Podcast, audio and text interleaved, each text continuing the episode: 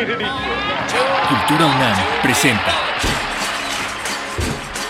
Porque parece que no todos nacemos iguales, que no se garantizan los derechos humanos, que la justicia no es justa. Por eso debemos hablar. Por lo que fue y por lo Por la dignidad humana. Un podcast de la cátedra Nelson Mandela.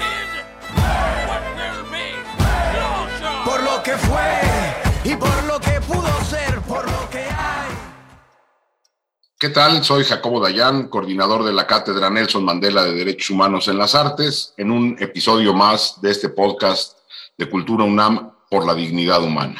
El día de hoy estaremos hablando sobre la memoria histórica. ¿Qué significa la memoria a diferencia de la historia?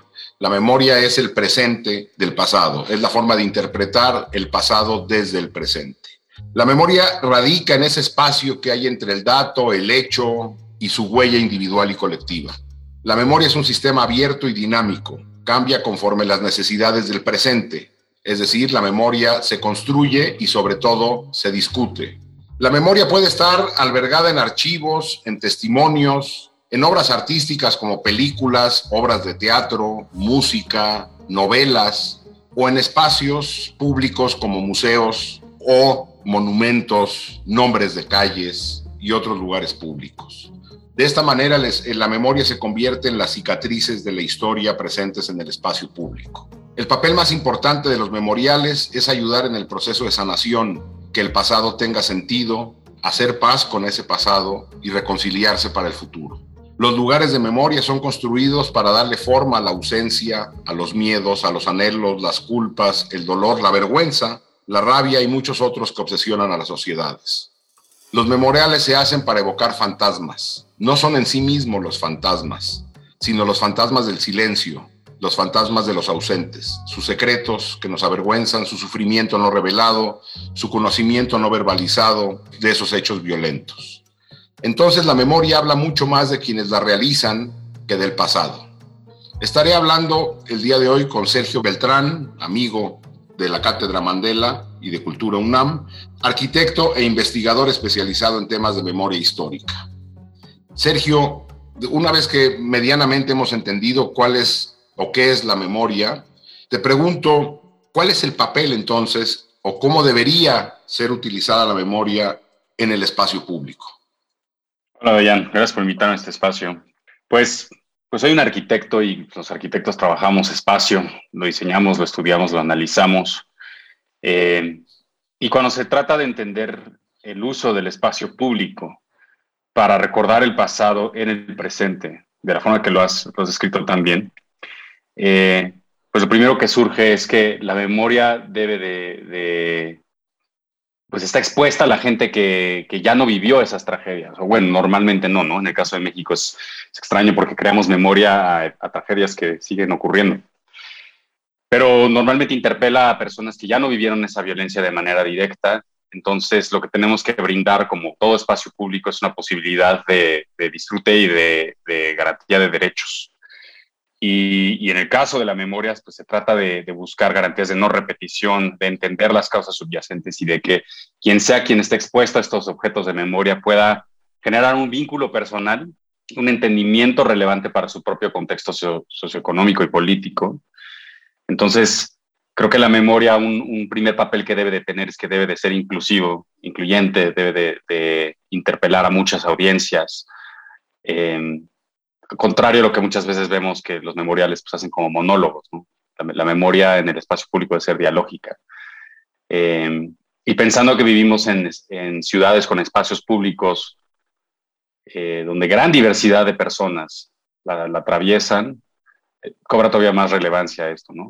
que, la memoria tenga un papel plural eh, de, de abrir diálogo y debate y participación. Sí, cuando entendemos la memoria de esa manera, como algo colectivo, evidentemente nos viene a la memoria la imposición de la memoria a través de eh, las instituciones de gobierno. Lo que vemos, por ejemplo, en los libros de texto, es decir, que es una forma de preservar memoria, haciendo una narrativa de hechos, que evidentemente tendría que estar construido después de un diálogo, de una gran discusión, que se plasma en la narrativa que termina en procesos educativos. Pero lo que hemos visto en muchos lugares del planeta, no nada más en México, es que esta verdad o esta visión del pasado es eh, decidida de manera unilateral por quien gobierna en el momento. Y de igual manera se, se, se, define el espacio público. Y tenemos nombres de calles, por ejemplo, que honran la memoria de presidentes, expresidentes de México. Eh, hay cosas ridículas como escuelas a nombre de Gustavo Díaz Ordaz, vamos. Me parece que hay, hay, hay cosas en nuestro pasado que quedan ahí plasmadas como parte de esa memoria, que tendría que ser, que surgir de procesos de discusión pública eh, no todo puede ser un referéndum, me imagino que sería imposible hacer un referéndum para poner nombre a cada calle del país, pero lo que sí tendría que haber es una discusión de menos para los grandes lugares y el, espacio público relevante de, nuestro, de todas las ciudades del país, los nombres de las ciudades, los nombres de los municipios, eh, nombres de escuelas, etcétera, etcétera. Entonces, la pregunta es, ¿cómo se activa? Te pregunto, ¿cómo se activa? ¿Cómo se inician estos procesos de discusión? ¿Cómo se activa estos procesos de memoria para primero generar el debate necesario y después, bueno, venimos de un pasado donde la verdad o la, lectura histórica fue impuesta. Hay que resignificar el pasado y cómo se activa y cómo se, resignifica el pasado. Sí, eh, es una pregunta que creo que busca muchas respuestas, ¿no? Como, como bien dices, este, y creo que muy poca gente estaría en desacuerdo que vivimos en una época en la que ya hay una conciencia historiográfica. ¿Qué quiere decir eso? Que ya estamos conscientes de que la memoria es, perdón, de la historia, comenzando primero entre discernir entre historia y memoria, ¿no? O sea, como dijiste también, la historia son los documentos primarios y secundarios que, que producen personas que vivieron eventos históricos, a partir de los cuales generamos un, conocimiento sobre el pasado, pero la memoria es la forma en que la reinterpretamos en el presente. Y ese presente es eternamente cambiante. Entonces, lo que hoy podemos pensar en los nombres de ciertos expresidentes que, que pues hemos revisionado, ¿no? O sea, hoy ya hemos visto que, que no, no tiene lugar el nombre de un Gustavo Díaz Ordaz en una escuela primaria. Sea, un presidente que, que, criminalizó e incluso tomó acciones para asesinar, encarcelar, torturar, desaparecer estudiantes, pues no tiene por qué estar en un espacio educativo. Pero quien hoy pensemos, tenemos que reconocer que así como hoy ya tenemos ese proceso, mañana probablemente a quien hoy consideramos una persona digna de, de, de recibir, de que una calle reciba su nombre, mañana probablemente surja lo mismo. Entonces, más allá de, de pensar en, en qué debe de ser conmemorado. Creo que ya es tiempo de pensar y reconocer que hay que generar mecanismos y diseños de diálogo y de, debate, de, participación, eh, que, que, siempre estén en constante revisión, mediante los cuales podemos cambiar esos nombres. Y esa es una forma de activar la memoria. O sea, no es, no es llenar el vaso, es más bien crear el, el, espacio donde el vaso puede estar. O, o dicho de otra forma, no sé, pienso en espacios que ya actúan así, como el Zócalo, como estos espacios que se, bueno, el Zócalo ya no tanto en estos días, pero a principios del siglo en el que vivimos, o sea, un espacio en el que un día tenías un evento político, cultural, etcétera. Entonces, es pensar conceptualmente, y, perdón que lo diga de esta forma, pero soy arquitecto, es pensarlo como en términos de crear espacio para que se llene y se vacíe y se resignifique y mañana, y no ocuparlo de una manera permanente, pues de tal forma que mañana tengamos que volver a, a, pues a quitar más monumentos o nombres, ¿no? Entonces, activar y resignificar la memoria significa este debate permanente. Eh, Ahora que dices eso, Sergio, me llegan a la mente dos espacios. Eh, evidentemente, cuando pasamos frente al Ángel de la Independencia en la Ciudad de México, difícilmente pensamos o, nos hace sentir la gesta de 1810 a 1821 o cuando vemos la, eh, la, famosa, bueno, la estela de luz, mejor conocida como la suavicrema, pues son espacios que han sido resignificados incluso por distintos movimientos sociales. El mismo Paseo de la Reforma con los antimonumentos ha sido resignificado. Es este diálogo permanente y lucha permanente de distintas narrativas, es decir, porque hay muchas narrativas que confluyen al espacio público, que, buscan esos espacios de salida para resignificar los espacios. Ni hoy la suaviquer crema nos representa los 200 años de vida independiente, y creo yo que para la gran mayoría de mexicanas y mexicanos, el ángel de la independencia ya tampoco nos remite a Miguel Hidalgo. No, no, no, no. Y eso es, ah, lejos de pensar que eso es como un, algo que es indeseable, creo que es algo que deberíamos incluso estimular, ¿no? O sea, es, qué, increíble que, que la suavicrema no nos remita a esos dos. Qué bueno que no hay, no está escrito en piedra o en cuarzo en este caso, que tengamos que ver la suavicrema de una forma solamente, ¿no? Eh, eh, creo que a mí, a mí me parece muy sano que los objetos en el espacio público que tienen que que, conmemoran, ya sea a través del uso de la memoria y o la historia, porque pues digo, pueden usar ambos, pues sean objetos eh, impermanentes, ¿no? Que estén en constante resignificación, que tengan esta, esta polisemia. Eh, a mí me parece muy que eso refleja que estén insertos en un espacio público democrático y plural. Esa, esa es eh, parte fundamental de lo que estás diciendo. Los gobiernos tendrían que actuar con una vena democrática y permitir ese debate y no la imposición de narrativas. Claro, y, por ejemplo, uno de los, yo siempre lo, digo, ¿no? Cuando a mí me pregunta de la suavicrema, les digo, es que yo, de hecho, yo empecé mi, mi, investigación en memoria por la suavicrema. Yo me estaba preguntando por qué esta cosa no comunica nada, por qué está tan muda. Eso fue antes de que la inauguraran, ¿no?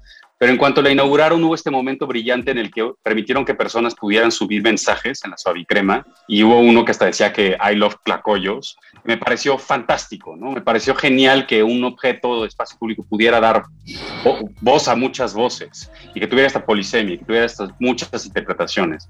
En el caso del Ángel de la Independencia, eh, cuando las colectivas feministas la intervinieron en agosto de 2019, muchas personas se indignaron porque ese mensaje monológico que, supuestamente solo debería de comunicar el centenario de la independencia y la gesta de, esta guerra mítica eh, del nacimiento de este mito nacional que es México, eh, pues muchas personas se indignaron porque pensaban que se trastocó ese mensaje, pero a mi manera de verlo, se, enriqueció eh, ese monumento al tener esa acción, porque ya no solo significa esa intención original, sino también es una lucha contra la opresión del siglo XXI. Ya no es contra un poder colonizador como el imperio español, es otros poderes colonizadores, entre ellos el patriarcado, claro que sí. Entonces, las, a mí me parece fantástico eso, ¿no?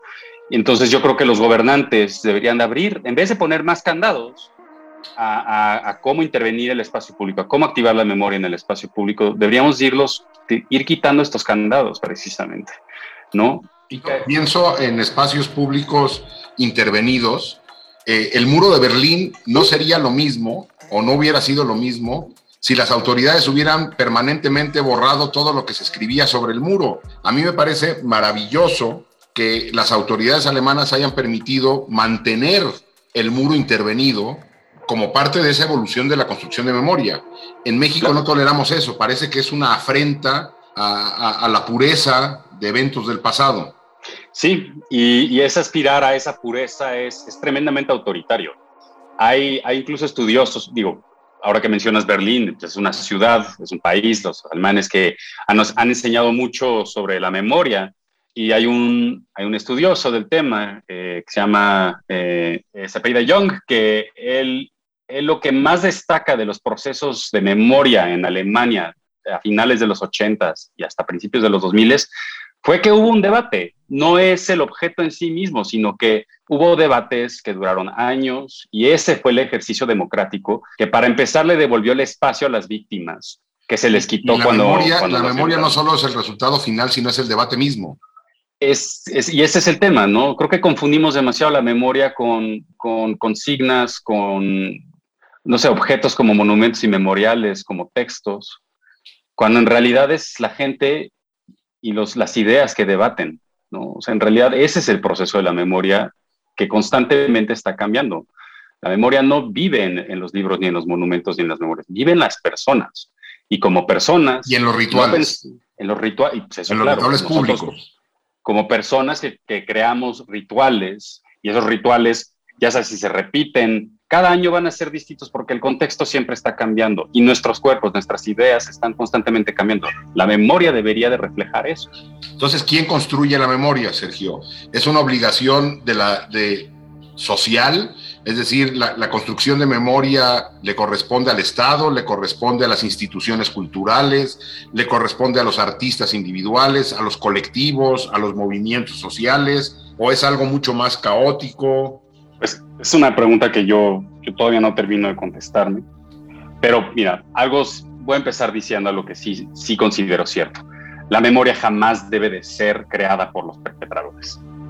Jamás.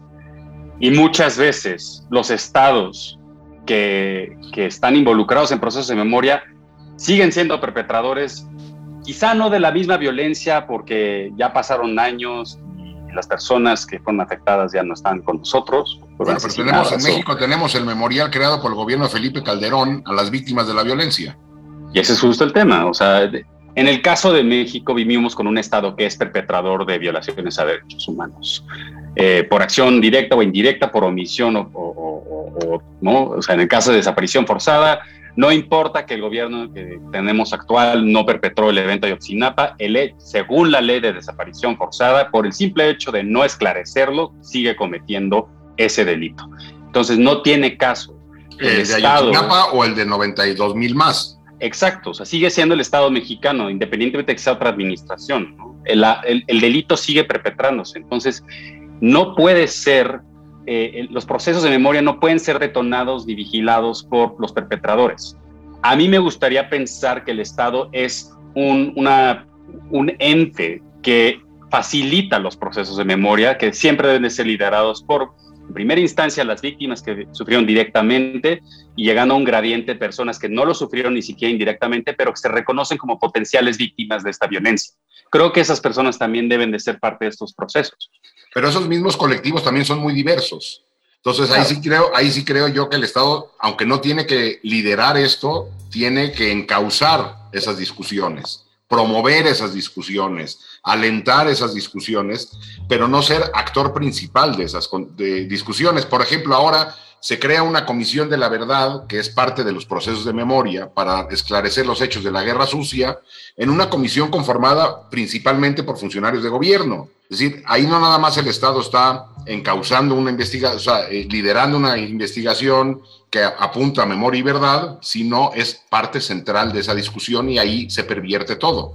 Son 11 comisionados, cinco de los cuales son ciudadanos, seis son secretarios de Estado, pero de los cinco que son ciudadanos, solamente uno tiene voz y voto. Entonces, al final son siete votos, de los cuales seis son de gobierno. ¿Cómo puede haber independencia, imparcialidad y un auténtico espíritu de encontrar la verdad cuando los mismos perpetradores son parte de esa misma comisión, del liderazgo? aunque sea otro gobierno, no importa, que bien lo dices. Aunque sea otro gobierno. Y es, es, es, no, es, no va conforme a las experiencias las mejores experiencias que han habido a nivel internacional en procesos de memoria y de reparación del daño, o bueno, de la búsqueda de la verdad. Los buenos, esto, esto es inédito, o sea, no, no, es, no es serio un ejercicio de esa forma. Entonces, pues el Estado debería de ser parte de la construcción de la memoria, sí, pero en un papel totalmente pasivo y más como alguien que está garantizando que los recursos, los espacios, eh, los procesos que tengan que, que gestionar como un gesta, ni siquiera como un gestionador, como un acompañante, pero en México, en mi experiencia, yo he visto que el Estado pues toma protagonismo y no solo eso, también censura, constantemente censura lo que debe de decirse y lo que no. y eso no puede ser memoria. En México lo que tenemos es un control político de la justicia y adicionalmente un control político de la verdad y de la forma en que nos vinculamos con el pasado, es decir, de la memoria. Entonces yo te preguntaría un poco, por ir cerrando, estos procesos deben de ser entonces necesariamente caóticos, no lineales, generados por múltiples actores en permanente diálogo, donde el Estado tendría nada más que estar encauzando y permitiendo esto. Y lo que tenemos más bien parece ser que es un Estado que intenta imponer una visión y si no se encuentra con suficiente oposición, se sigue derecho. Eh, te, te contesto así, Jacobo. La memoria es caótica. Entonces el proceso de un, proceso de memoria debería de ser caótico. Un memorial debe de ser incierto, impredecible. No debería de estar preparado para reaccionar y responder a los, al presente en el cual la violencia puede volver a manifestarse. Y esto no puede darse si hay un Estado o un gobierno que está constantemente vigilando, controlando, censurando lo que ocurre en un espacio de memoria. Si eso se da, entonces la memoria no va a florecer ahí, solamente va a seguir perpetuándose una historia oficial. Y lo que estamos buscando es memoria, no historia. Lo que estamos buscando es el uso, el uso político del conocimiento en el pasado para evitar que se vuelvan a repetir esas tragedias en el presente y en el futuro. Entonces, yo creo que sí, es caótico y, y es muy difícil trabajar con gobierno que, está, que es con, los gobiernos a los que estamos acostumbrados, que, que, que, están, también ellos están acostumbrados a tener certezas políticas y que bajen sus riesgos políticos lo más posible. a mí me ha tocado llegar con gobiernos a decirles, pues es que no sé cómo va a ser tu memorial. ¿Cómo es que no sabes? Yo no, no sé, no sé qué va, cómo va a ser. Vamos a averiguar en el, en el camino. y, eso les causa muchísimo miedo porque no saben si un superior o lo que sea o alguien va a terminar siendo señalado y pues pierdan su capital político, ¿no? Y pues sí, eh, eh, de momento yo sigo, termino diciendo que mientras el Estado siga siendo el perpetrador de, estas violencias, eh, hay que ir con cautela y seguir buscando generar memoria desde la ciudadanía como nos lo han enseñado, por ejemplo, las colectivas de mujeres que, han renombrado eh, la glorieta a la glorieta de las mujeres que luchan. Creo que hay un gran ejemplo de, hacia dónde podría ir esto. Así es, yo también terminaría con una reflexión de la memoria no corresponde ni a gobiernos ni al Estado, es una discusión permanente, la, memoria no se impone, la memoria se discute, eh, a menos que lo que se pretenda es la imposición de una forma de pensar. No importa si uno está de acuerdo o no con ella, pero la memoria no puede surgir desde la imposición, sino desde la discusión plural en una sociedad que también es plural. Entonces, la memoria tendría que obedecer a lógicas similares a ellas. Sergio. Y que se presume democrática, sobre todo si, si, nos presumimos en un, en un régimen democrático. Sergio, muchas gracias y seguiremos hablando de estos temas. A ti, Jacob. Gracias.